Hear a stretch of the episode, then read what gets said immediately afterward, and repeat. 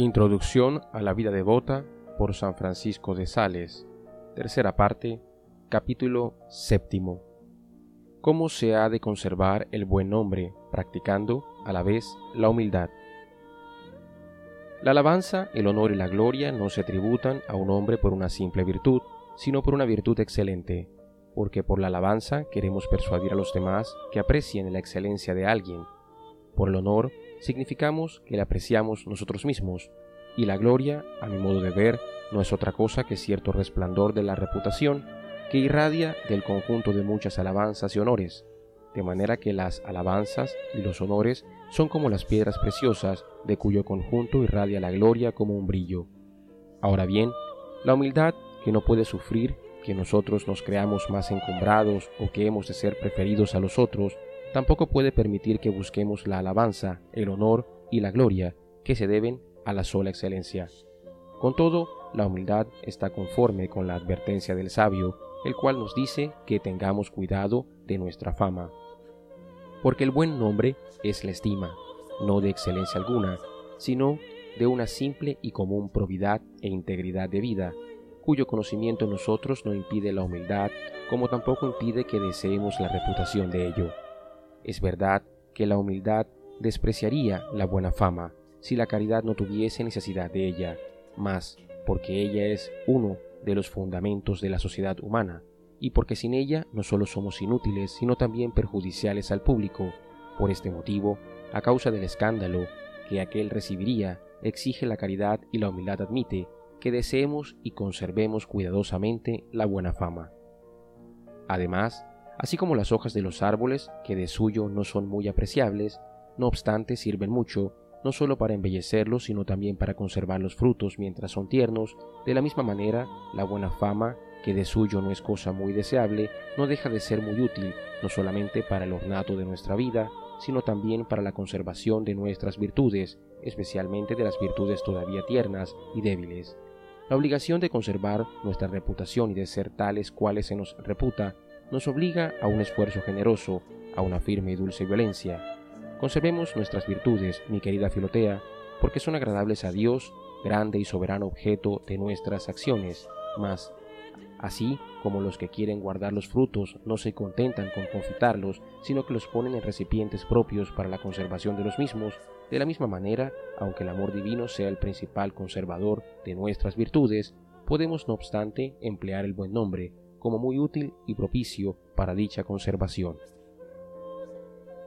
No es menester, empero, que seamos demasiado celosos, exactos y puntillosos en esta conservación, porque los que son demasiado delicados y sensibles en lo tocante a su reputación se parecen a los que toman medicamentos para toda clase de pequeñas molestias.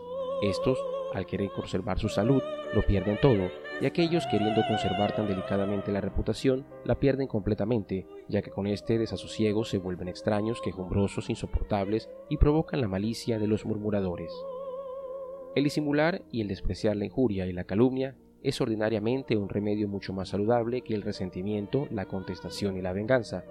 El desprecio esfuma aquellas ofensas, pero el que se enoja parece que las confiesa.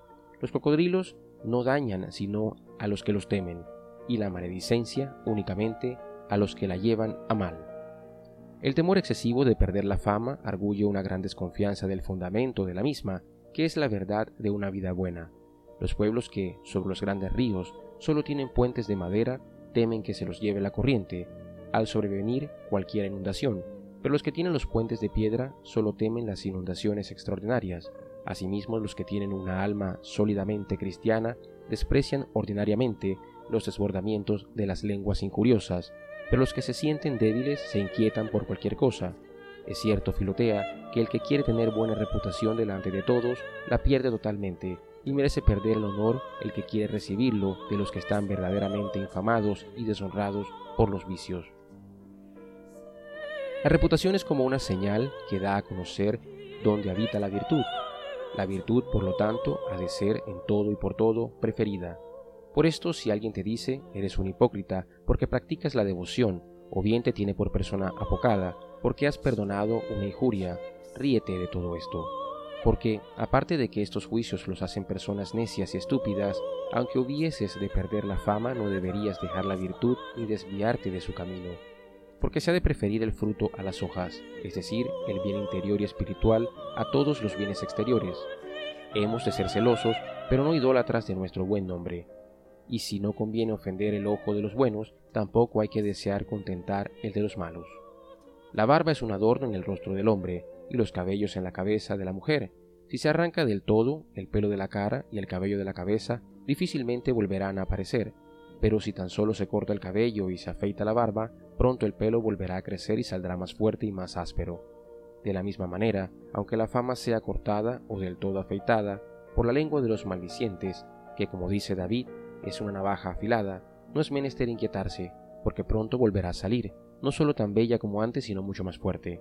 Pero si nuestros vicios, nuestras felonías, nuestra mala vida nos quitan la reputación, será difícil que jamás vuelva, porque ha sido arrancada de raíz, y la raíz de la buena fama es la bondad y la probidad, la cual mientras permanece en nosotros puede reproducir siempre el honor que le es debido. Es menester dejar aquella mala conversación, aquella práctica inútil, aquella amistad frívola, esta loca familiaridad, si esto perjudica a la buena fama, porque vale más esta que todas cualesquiera vanas complacencias. Pero si a causa del ejercicio de la piedad, del adelanto en la perfección y de la marcha hacia el bien eterno, murmuran, reprenden o calumnian, dejemos que los mastines ladren contra la luna, porque si pueden levantar algún concepto desfavorable a nuestra reputación y de esta manera cortar a rape los cabellos y la barba de nuestra fama, pronto renacerá esta y la navaja de la maldicencia servirá a nuestro honor, como a la viña sirve la podadera, por la cual aquella crece y ve multiplicados sus frutos. Tengamos siempre los ojos fijos en Jesucristo crucificado. Caminemos en su servicio con confianza y simplicidad, pero prudente y discretamente. Él será el protector de nuestra reputación, y si permite que nos sea arrebatada, será para procurarnos otra mejor o para hacernos avanzar en la santa humildad, una sola onza de la cual vale más que cien libras de honor. Si se nos recrimina injustamente, opongamos tranquilamente la verdad a la calumnia. Si ésta persiste, perseveremos nosotros en la humildad, dejando de esta manera nuestra reputación, juntamente con nuestra alma, en manos de Dios. No podemos asegurarla mejor. Sirvamos a Dios con buena o mala fama, a ejemplo de San Pablo, para que podamos decir con David, Oh Dios mío, por ti he soportado el oprobio, y la confusión ha cubierto mi paz. Exceptúo, no obstante, ciertos crímenes tan horribles e infames, cuya calumnia nadie debe tolerar, cuando justamente puede disiparse, y también se han de exceptuar ciertas personas de cuya buena reputación depende la edificación de muchos, pues en estos casos, como enseñan los teólogos, se ha de procurar con sosiego la reparación de la injuria recibida.